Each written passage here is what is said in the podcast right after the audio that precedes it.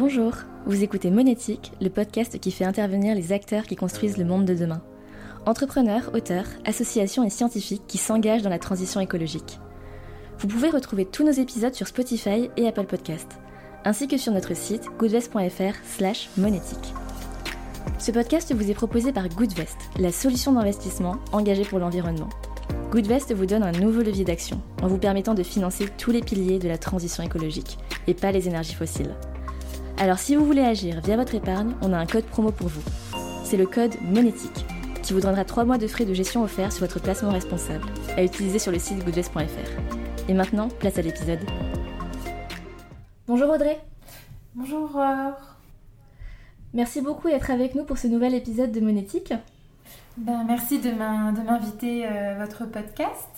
Euh, pour commencer, Audrey, ce que je te propose, c'est que tu nous parles un petit peu de ton parcours.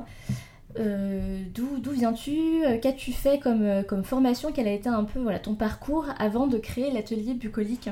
Alors, moi j'ai un, parcours universitaire, hein, si c'est de ça qu'on parle en termes de formation.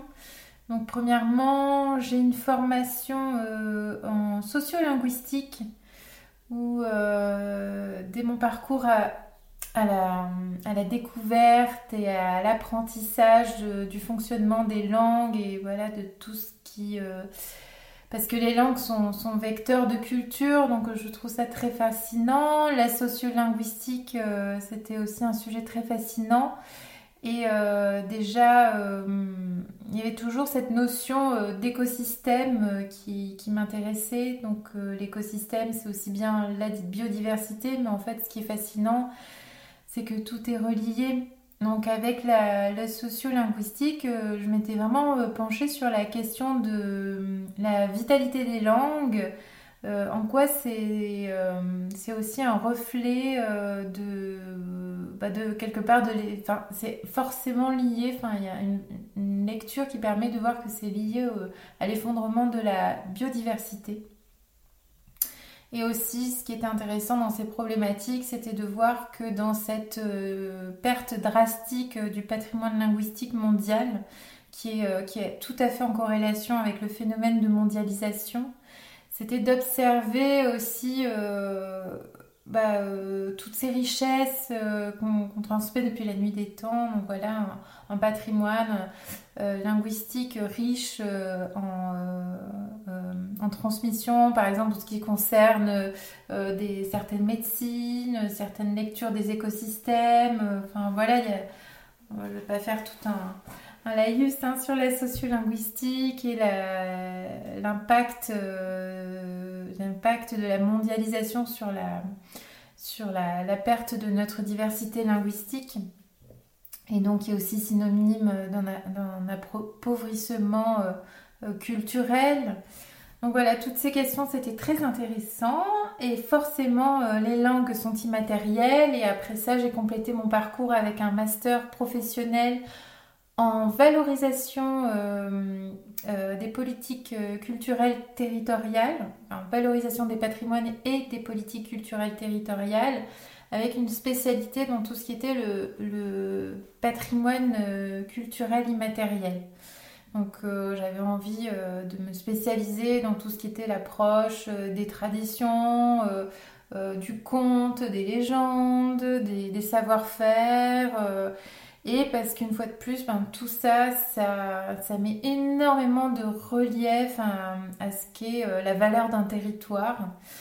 Euh, toujours pareil, vraiment, euh, cette, voilà, j'ai cette passion pour la rencontre du territoire.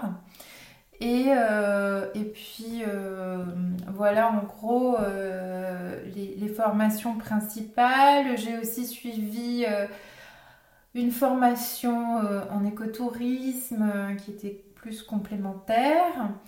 Euh, et, puis, et puis aussi, j'ai eu un parcours professionnel qui m'a permis de, tisser et de compléter ce que j'apprenais à l'université et, voilà, de, déployer une réflexion et d'avoir aussi mon mon propre euh, ressenti sur ce qu'est le voyage, parce qu'avant même d'aller à l'université, j'avais voilà cette passion pour la thématique du voyage, mais c'était avant, avant même de, s'interroger aussi sur la, question écologique. Il y avait toute la dimension poétique que, dans laquelle peut nous transporter le voyage, la dimension littéraire. Euh, donc voilà, c'était pas que un déplacement terrestre dans la notion de, voyage. Et voilà, et avec euh, bah, le slow tourisme, euh, pour moi, c'est devenu euh, en fait un, prisme qui me permet vraiment de, bah, de, de, jongler et d'activer toutes ces thématiques très intéressantes qui sont l'écologie, qui sont le voyage, qui sont le rapport au territoire. voilà un, un peu l'idée du fil rouge de mon parcours. D'accord, donc de là est née l'idée ou l'envie de euh, créer ton, ton, média, ton propre média sur euh, le slow tourisme. Est-ce que tu peux nous en dire un peu plus sur ce qu'est euh, exactement le slow tourisme Par exemple, c'est quoi la différence avec l'écotourisme? Ou est-ce que ça se rejoint? Ou est-ce que finalement c'est des synonymes? Est-ce que tu peux nous en dire plus là-dessus? Oui, oui, alors c'est vrai que c'est une vraie question. Alors on va dire que, ça se rejoint. Il y a la particularité de l'écotourisme, en fait, c'est que l'écotourisme, c'est, euh, c'est euh, en gros, hein, pour faire simple, on va dire que c'est euh, une pratique du tourisme qui se,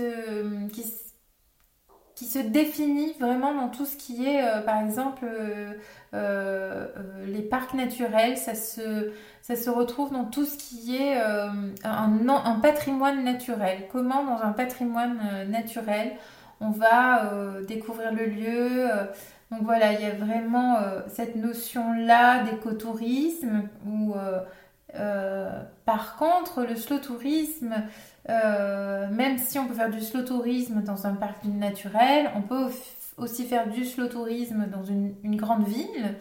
Donc c'est ce qui est intéressant avec le slow tourisme, c'est qu'on est plus dans un mouvement aussi de, bah, philosophie, d'attitude.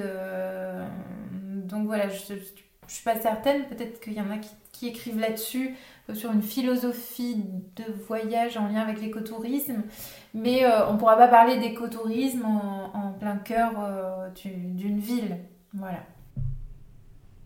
Donc finalement, le slow tourisme, ça pourrait être n'importe où Oui, c'est vraiment avant, c'est un état d'esprit, hein, surtout le, le slow tourisme. Et c'est un état d'esprit qui se caractérise euh, donc principalement par, euh, si j'ai bien compris, donc la préservation euh, du patrimoine, que ce soit naturel ou, ou, culturel, tout, tout, ça à la fois en fait, c'est ça? Alors oui, c'est un état d'esprit dans le sens où déjà c'est né, bah, le slow tourisme, c'est né d'un mouvement qui s'appelle le slow movement.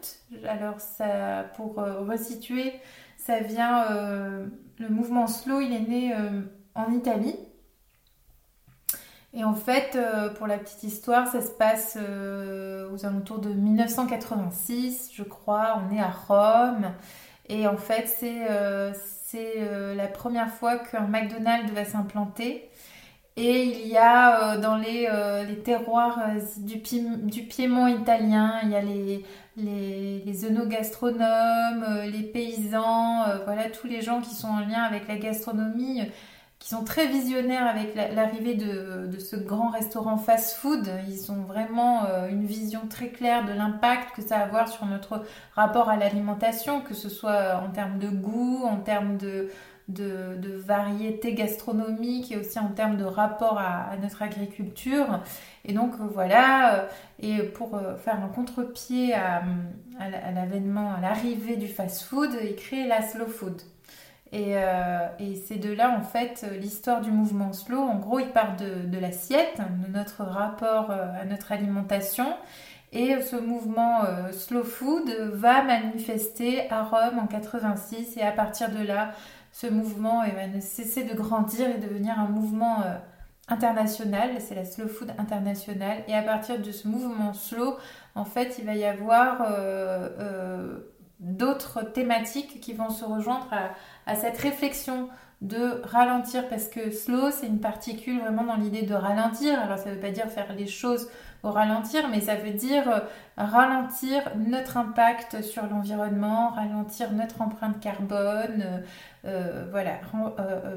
et c'est ça aussi le, slow tourisme, ben c'est faire un, pratiquer un tourisme ou développer des idées de voyage euh, où on va vraiment considérer euh, notre impact sur la planète et, euh, revisiter, donc voilà, faire toujours en sorte que on soit dans, des activités douces, dans des transports qui minimisent aussi l'empreinte carbone.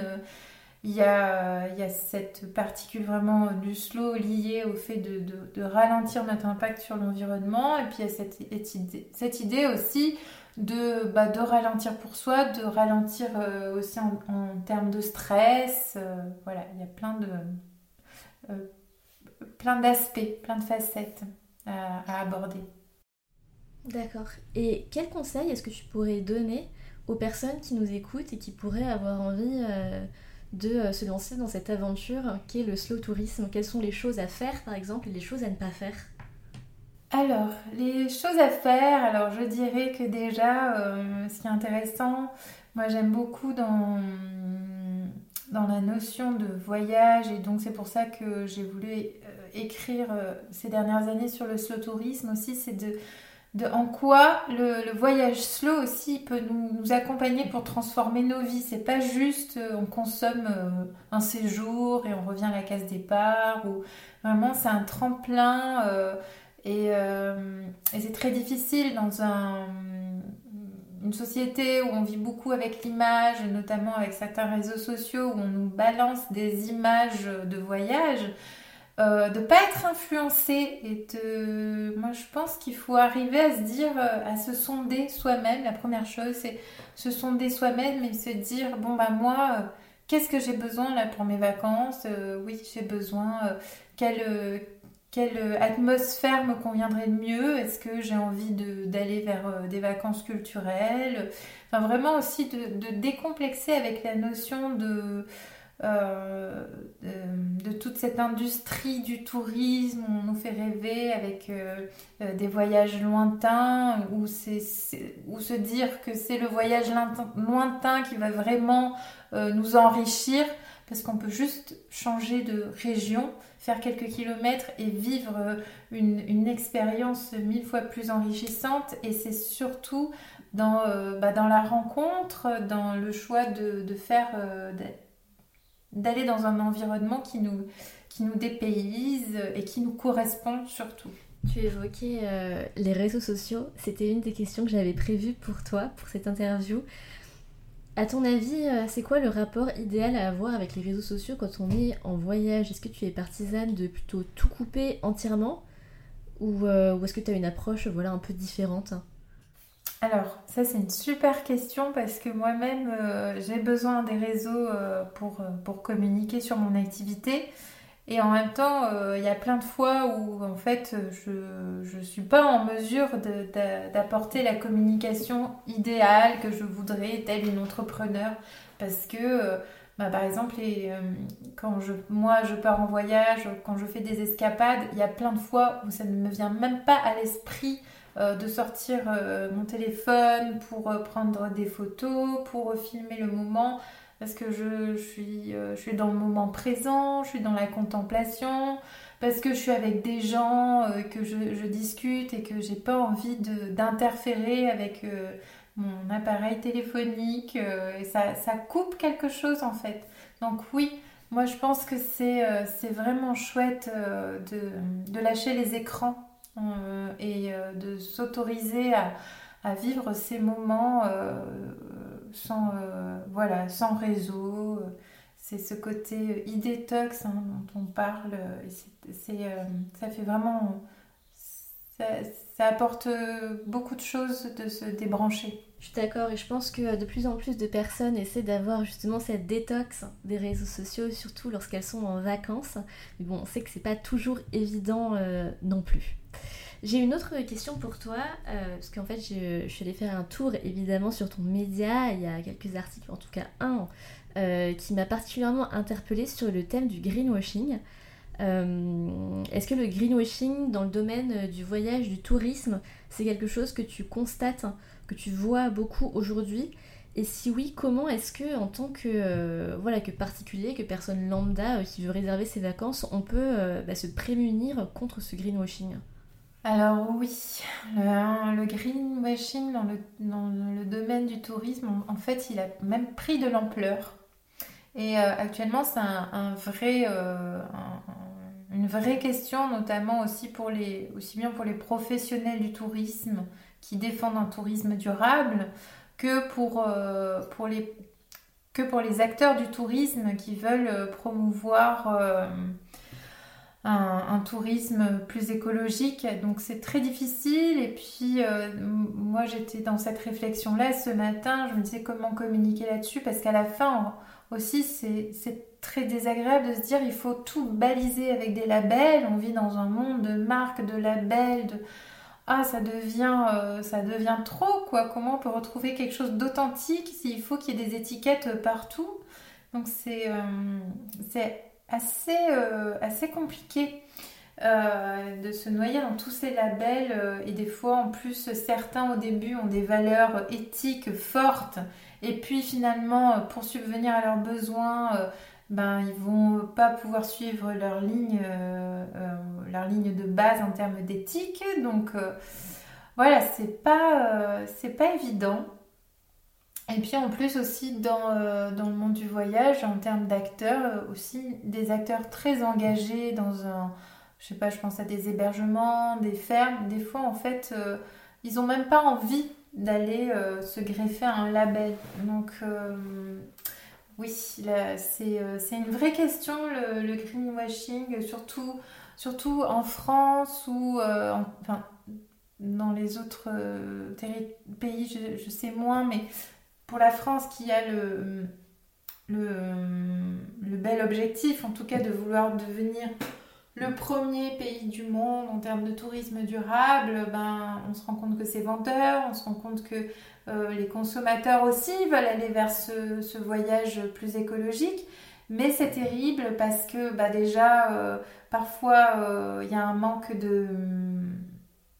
de comment dire il y, a, un manque de connaissances il y a des gens, des, entreprises qui vont vouloir, des entreprises de voyage qui vont vouloir se lancer dans des offres euh, de séjours plus écologiques, mais qui n'auront pas les bonnes définitions. Moi, par exemple, c'était délicat. Il n'y a pas très longtemps, je discutais avec euh, une, personne qui propose des, de faire de travel planner slow tourisme, mais qui propose des voyages en avion. En fait, à un moment, il faut être cohérent, quoi c'est difficile euh, de dire ben, je fais un voyage slow de 5 jours euh, au Vietnam, euh, de 5 jours à Tahiti. Enfin, en fait, ça, c'est. Et je pense que c'est pas mal intentionné, mais c'est qu'il faut vraiment bien connaître les définitions.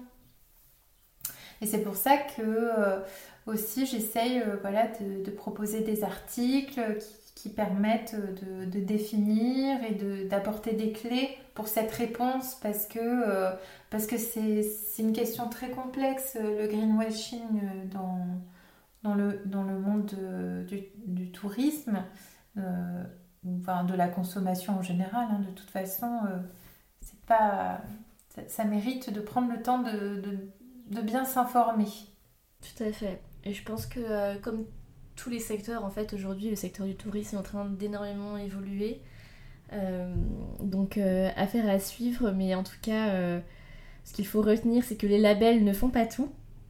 Puisque, comme tu le disais, il y a même certains acteurs qui probablement pourraient être éligibles à certains labels, mais se refusent pour des raisons X ou Y à rentrer dans ce, dans ce système, tout simplement. Oui, tout à fait. Oui, c'est ce que j'essaye aussi de, proposer comme regard, de se dire, euh, aussi un moment de se faire confiance et de, une fois qu'on a les bonnes définitions, les bonnes euh, sources d'informations, bah, soi-même on arrive à identifier si c'est euh, si un endroit qui, est engagé, où il y a une philosophie respectueuse.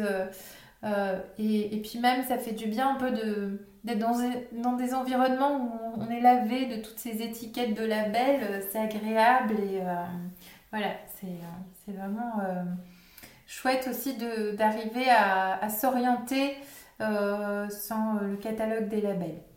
Et tant qu'il y a la possibilité d'expliquer ce qu'on fait et pourquoi on le fait bien, pourquoi on le fait mieux, au final, c'est le plus important, c'est cette transparence-là. En fait, j'y pense parce que ça fait un petit moment maintenant, je sais pas si tu as vu que sur des sites comme par exemple Booking, euh, mondialement connu pour les réservations d'hébergement, ils ont cette petite étiquette euh, verte hébergement durable sur certains logements.